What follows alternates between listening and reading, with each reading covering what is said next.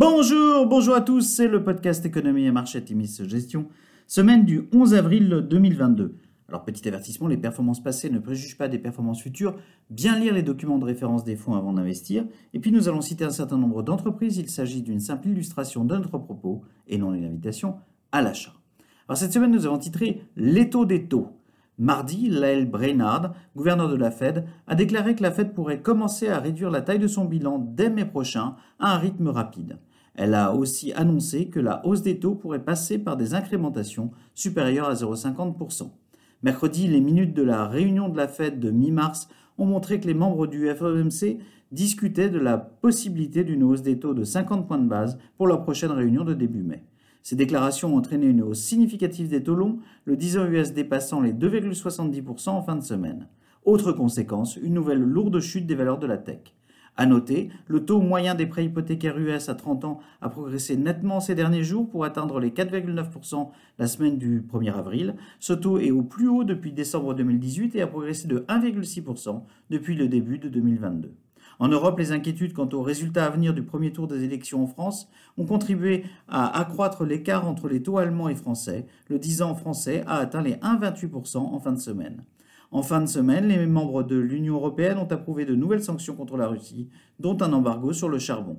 Sur la semaine, le CAC 40 perd 2%, le SP500 se replie de 1,3% et le Nasdaq chute lourdement de 3,9%. Du côté des entreprises, peu de publications. Lévi-Strauss surperforme de 3% les anticipations avec un chiffre d'affaires en hausse de 22% à 1,6 milliard de dollars, et ce grâce à une croissance généralisée sur l'ensemble des marchés, en volume et en prix. Levis semble très bien positionné sur la tendance du denim, euh, qui se reflète dans des signaux de demande solides malgré la hausse des prix. Comme à son habitude, Costco a publié ses chiffres de performance mensuelle.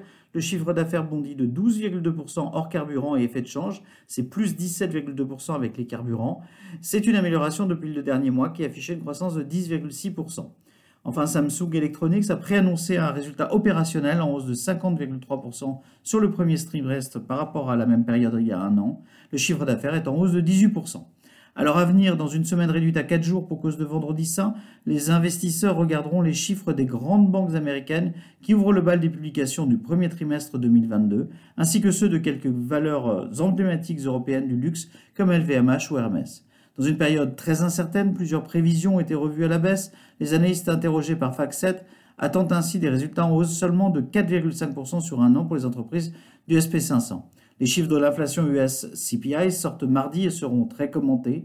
L'actualité de la guerre en Ukraine, à un moment où Vladimir Poutine reconcentre ses forces sur le Donbass, l'inflation, les problèmes d'approvisionnement et maintenant les conséquences de la hausse des taux sur l'activité sont des facteurs d'inquiétude.